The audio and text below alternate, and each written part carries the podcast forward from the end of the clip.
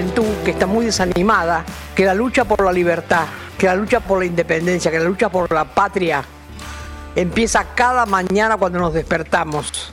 Porque eso es la política. Eso es hacer política. La política se hace desde ahí. Desde cuando uno se levanta, ¿qué voy a hacer hoy?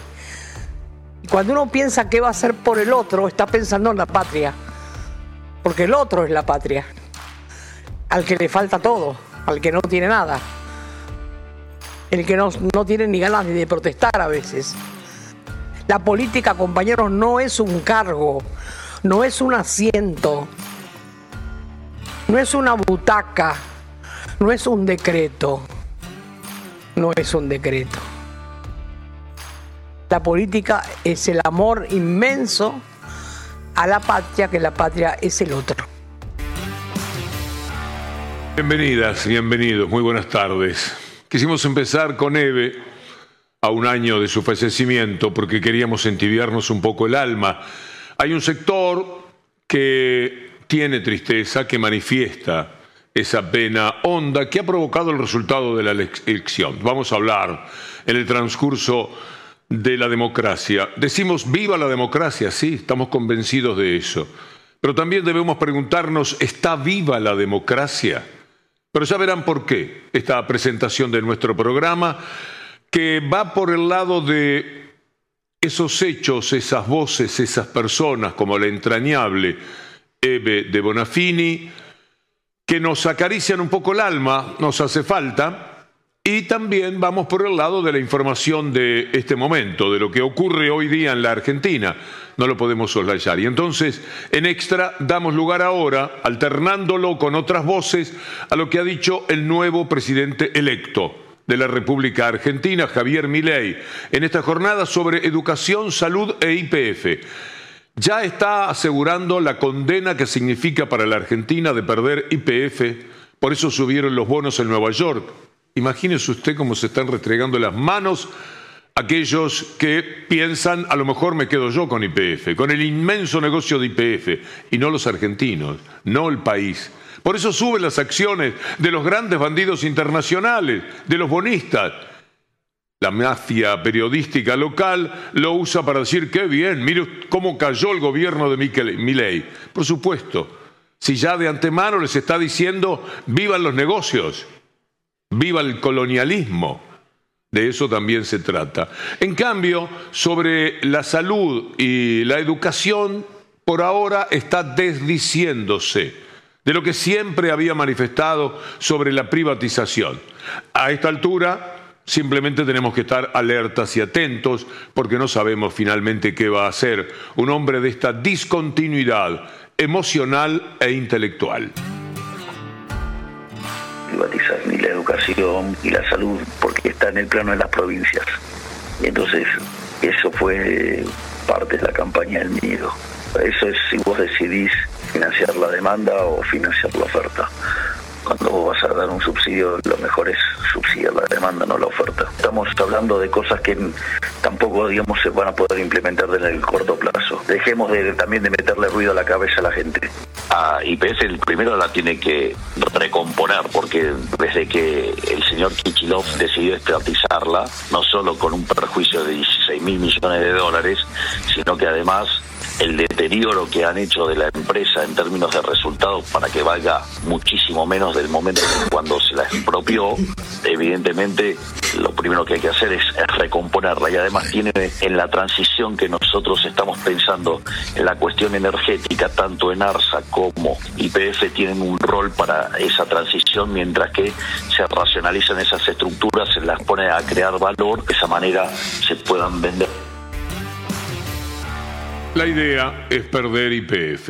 Perdiendo IPF se pierde vaca muerta. Algo que anuncia mi ley también es terminar con los medios públicos. Es decir, cortarle la cabeza a la democracia, a lo que queda de democracia, teniendo en cuenta que esa palabra está estimulada tan solo por el tratamiento que dan a la información los medios privados, que son los que tienen los intereses sobre IPF, sobre Telecom, sobre Telefónica, sobre cada uno de los elementos que a ellos les apetecen para su mundo de negocios y para tener cada día mayor fortuna, mientras la gente y eso no importa, pasa cada vez más hambre.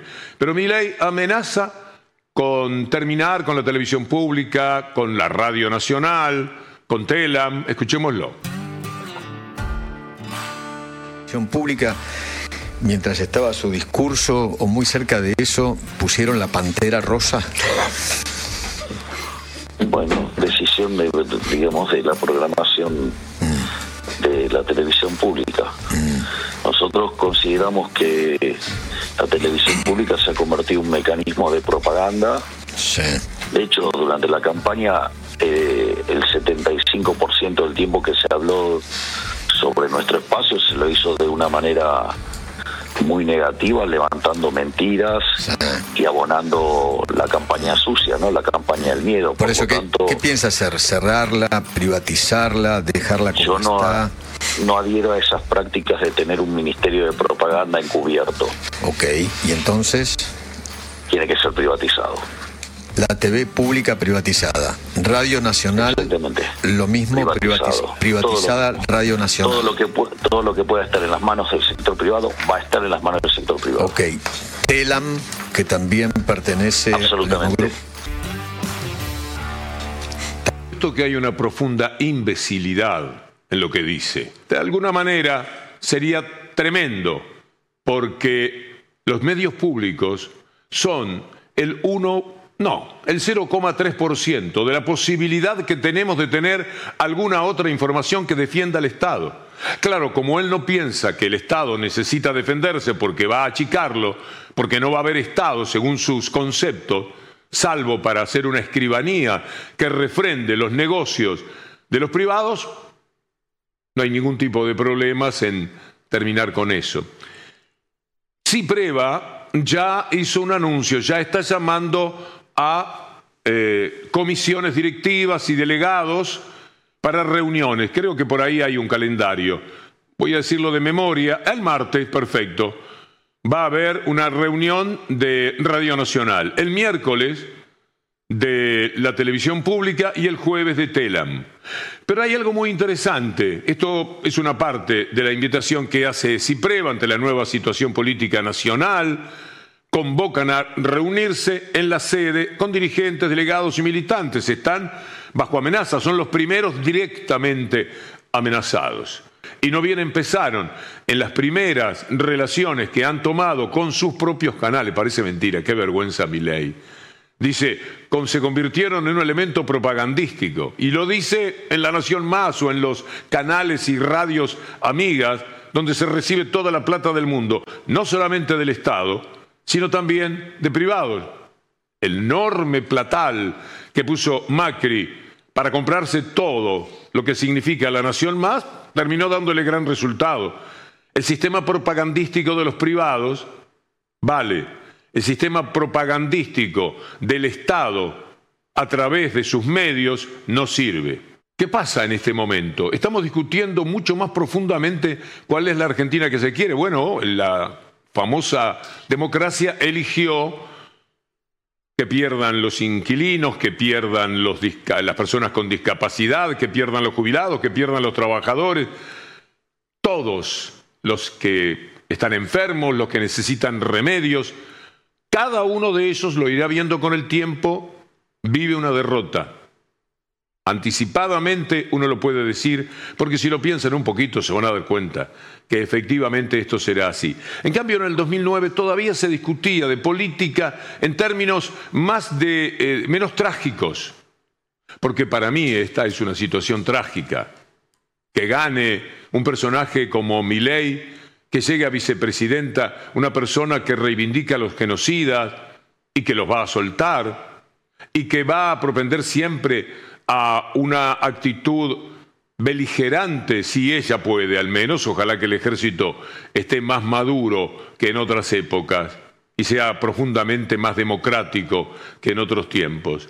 Pero se han elegido dos personas que por distintos caminos, y los que los acompañan son Macri, Burri, Pichetto, Ritondo, que hoy se anotaron en las posibilidades de ser funcionarios, lo menciono a ellos por eso, que a uno le preocupa. Entonces, es más duro lo que hoy se define, es más, más difícil los tiempos que vienen pueden ser asiagos. Volvamos al presente. Milei, hablando del comercio esto, este gobierno, lo que nosotros sí tenemos para decir es que estamos dispuestos a aplicar el manual a rajatabla para arreglar este tipo de problemas. Y nosotros eh, en eso somos implacables. Yo, digamos, ahí di definiciones muy fuertes anoche, en el momento que hablo de cuáles son los pilares básicos del gobierno, ¿no? Y cuando hablo, de, digamos, de un Estado pequeño y que comprometido en honrar los compromisos, respetar a rajatabla el derecho de propiedad, con una posición abierta hacia el mundo en términos comerciales, ¿no? Eso implica definiciones muy fuertes. Sí.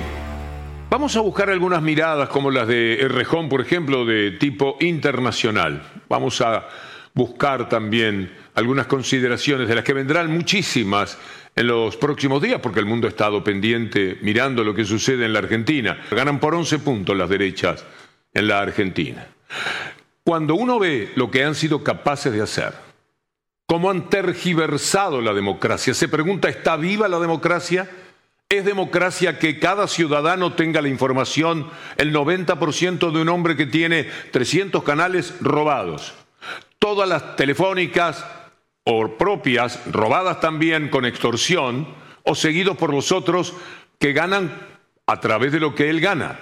Si él gana 100, los otros quieren ganar 100, y como él les crea el derecho entre comillas y tiene retenida como parte de sus empleados, de su plantilla, a la Corte Suprema de Justicia y buena parte del resto de la justicia lo consigue.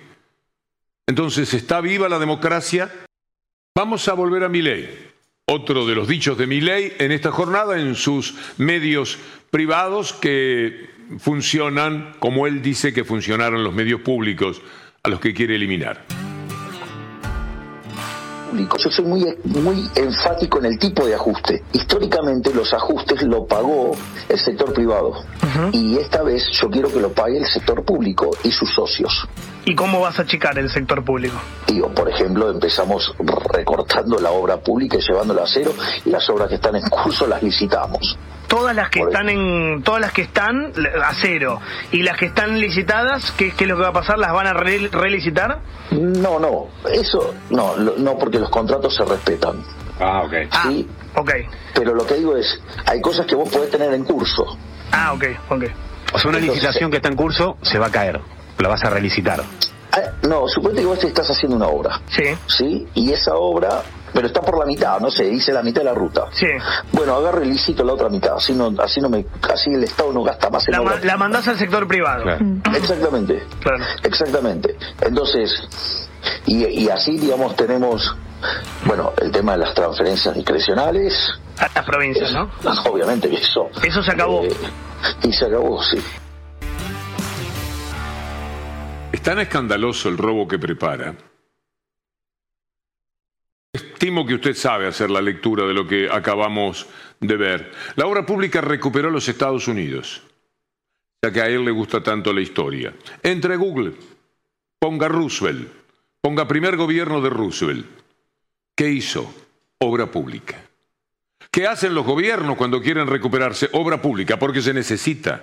Se necesitan los caminos, las rutas, los puentes en un país que tiene 2.800.000 kilómetros cuadrados, imagínese cuánta falta hace. Y eh, esto tiene que ser realizado, lo hacen trabajadores que contrata el Estado, esto es dar trabajo, esto es dar todo tipo de beneficios a la gente. Ahora, cuando lo hacen ellos, también le cobran al Estado. El Estado termina financiando a los privados. Los privados no hacen nada que no les asegure una ganancia son prebendarios. Normalmente beben, toman la leche de la teta del Estado.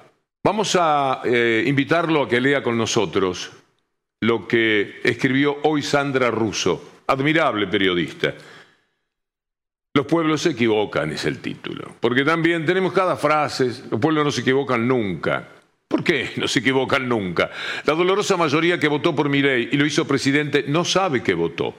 Es la primera vez en el mundo que gana un presidente anarcocapitalista y que gana con discursos propios cruzados. ¿Voy a hacer? No, no, no voy a hacer. Se nos hielan las venas. Nuestro país será un laboratorio fascista en el que la crueldad y la estupidez serán celebradas y perseguidos los cuadros políticos populares. Terminamos con un presidente que va a romper relaciones, hemos terminado en la elección, con un presidente que va a romper relaciones con China y Brasil, que abortará los grandes proyectos que podían darle una chance de crecimiento inédito a este país. Va a privatizar otra vez, otra vez, los fondos previsionales, que va a desarmar la ANSES y el PAMI y que liberará a los genocidas y reivindicará el terrorismo de Estado. Una parte de la nota hoy en página 12 de Sandra Russo. Tiene la palabra Roberto Navarro terreno de aquí en adelante es absolutamente inexplorado. No sabemos qué va a ocurrir. No sabemos si realmente va a llevar adelante semejante aberración este hombre o cuando asuma se va a calmar o va a haber gente que va a tomar posiciones importantes en el gobierno. Manejar una empresa es difícil, manejar un gobierno es dificilísimo. No sabe cómo se exporta, por ejemplo. Piensa que un empresario puede venderle a un empresario chino sin que los gobiernos se pongan de acuerdo entre ellos cuál es el cupo, cuáles son las aranceles, cuáles son las medidas para arancelarias. No lo sabe. Entonces no sé quiénes van a formar parte del gobierno para saber gobernar. No sé qué va a pasar con todos esos inorgánicos que están generando violencia en las calles. No sé qué va a pasar con los que nos hackearon. Cuando no tenga un Estado para decirle, mire, fiscal, me están hackeando. Ellos dicen que no tienen que existir los medios que piensan distinto, que no tienen que existir las personas que piensan distinto. Villarroel se reunía con genocidas, con gente que torturó, con gente que violó, con gente que mató, que desapareció gente, que la tiró de los aviones, que le robó los bebés. Es muy grave lo que ha ocurrido. Roberto Navarro, no solo mi ley, ¿eh? Es eh, Victoria Villarruel, es Mondino.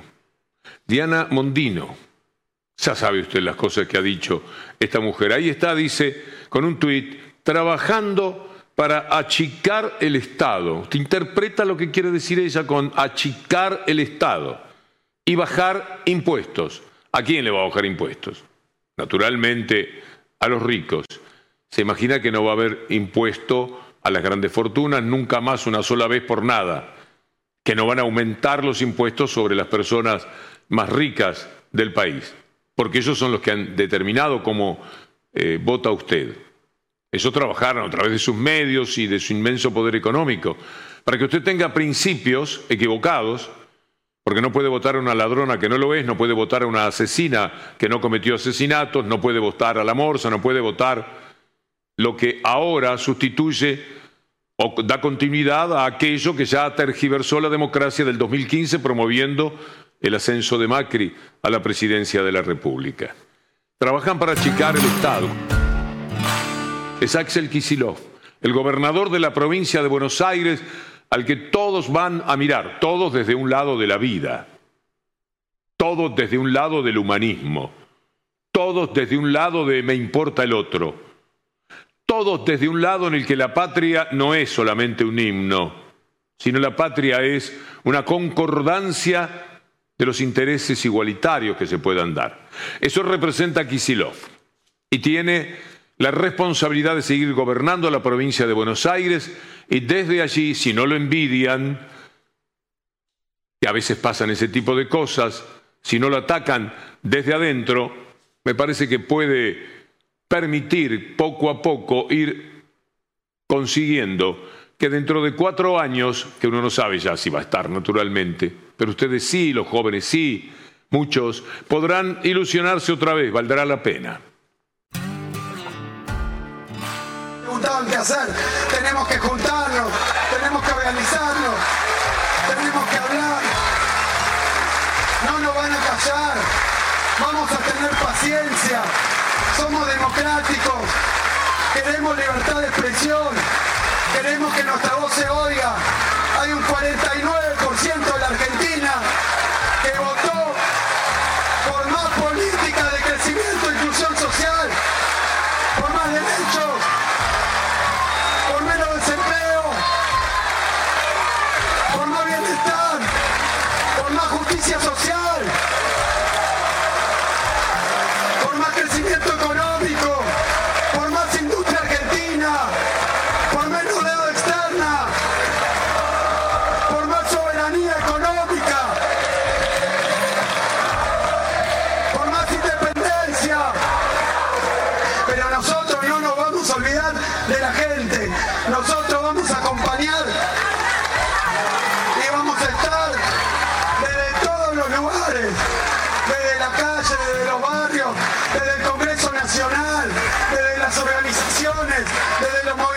nacionales, ampliamente, con todos los que se reconozcan, nacionales, populares, democráticos, para seguir refundando la Argentina, para seguir reivindicando a Néstor y Cristina Kirchner. Pero hay otro mundo, hay un lado Milei de- que dice esto una vez ganador. Sabemos que hay gente que quiere mantener este sistema de privilegios para algunos y que empobrece a la mayoría de los argentinos. A todos ellos quiero decirles lo siguiente, dentro de la ley todo, fuera de la ley nada.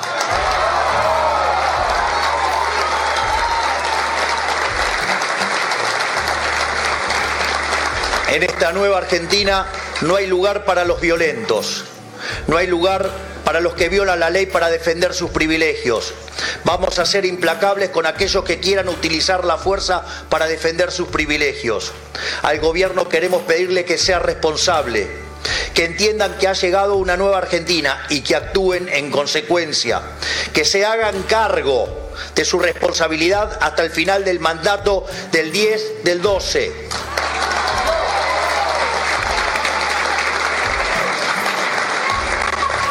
Así, una vez finalizado el mandato, podamos comenzar a transformar esta realidad tan trágica para millones de argentinos. Que se entienda bien, la situación de Argentina es crítica. Los cambios que nuestro país necesita son drásticos. No hay lugar para gradualismo, no hay lugar para la tibieza, no hay lugar para medias tintas. y hay lugar para la represión. La relación, hablando del hoy, de el mundo con mi ley. Esto lo vamos a ir entregando poco a poco. Lo más importante que ocurrió anoche fue el saludo de Lula. Lula, agredido de todas las formas bochornosas con las que se comportó mi ley antes de las elecciones, fue el primero en saludar una grandeza propia de lo inmenso que es Lula, porque él sabe que la Argentina necesita de Brasil, un poco más que Brasil de la Argentina, pero mutuamente, se hacen falta.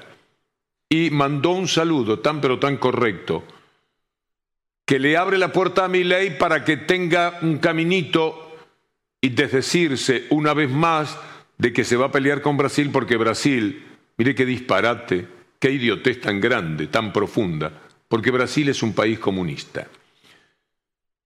Vamos a ver eh, esta placa que habla de lo que le dicen desde Rusia a Milei.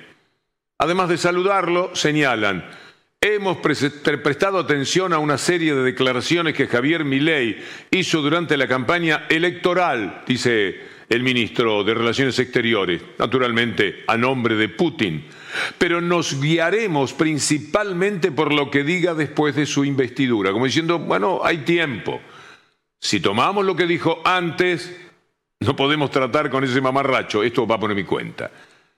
Pero si cambia, lo veremos. Estamos a la espera de que se aclaren muchas cuestiones que afectarán a las relaciones bilaterales. Mientras tanto, Milei va a Estados Unidos asumiendo todo lo colonial en lo que nos convertimos eh, y vamos a profundizar algunos sectores de América Latina, al que no escapa, por supuesto, la Argentina, viaja a la capital. Usted vio cómo eh, el logo que tenía detrás, tan parecido a Estados Unidos, tan Casablanca. Bueno, allá va a Washington. Primer viaje, hablar con los reyes de allá. No alcanza con el virrey local, que es el embajador Stanley. Así están los temas. Nos vamos a ir con unas instrucciones para pasar el huracán, esto que arrasó con nuestras vidas, o algunas, 44 de cada 100, por ejemplo, con el resultado de anoche. Eh, instrucciones para pasar el huracán, un texto de Alejandro Robino, un pensador superior. En primer lugar, no se desespere. Y en caso de zafarrancho, no siga las instrucciones que el huracán querrá imponerle. Refúgiese en la casa y asegure los postigos. Una vez que todos los suyos estén a salvo, comparta el mate y la charla con los compañeros, los besos furtivos y las noches clandestinas con quien le asegure ternura. No deje que la estupidez se imponga, defiéndase. A la estética, ética. Esté siempre atento. No les bastará empobrecerlo y lo querrán someter con su propia tristeza. Ríase estentóreamente, mófese. La derecha está mal cogida. Será imprescindible cenar juntos cada día hasta que la tormenta pase. Son cosas simples, sencillas, pero no por ello menos eficaces. Diga hacia el costado buen día, por favor, gracias, y la concha de tu madre cuando lo soliciten desde arriba. Tírele con lo que tenga, pero nunca solo. Ellos saben cómo emboscarlo en la desprevenida soledad de una tarde. Recuerde que los artistas serán siempre nuestros, y el olvido será feroz con la comparsa de impostores que los acompaña. Todo va a estar bien si me hace caso. Sobreviviremos nuevamente, estamos curtidos. Cuidemos a los pibes, que querrán podarlos. Solo es menester bien pertrecharse y no escatimarnos amabilidades. Debemos dejar a mano los poemas indispensables, el vino y la guitarra, sonreírles a nuestros viejos como vacuna contra la angustia diaria, ser piadoso con los amigos, no confundir a los ingenuos con los traidores y aun con estos tener el perdón fácil para cuando vuelvan con las ilusiones forreadas. Aquí nadie sobra. Y eso sí, ser perseverantes y tenaces. Escribir religiosamente todos los días, todas las tardes, todas las noches. Aún sostenidos en terquedades si la fe se desmorona. En eso no habrá tregua para nadie. La poesía les duele a estos hijos de puta de Alejandro Robino. Amigas, amigos, hasta mañana si Dios quiere.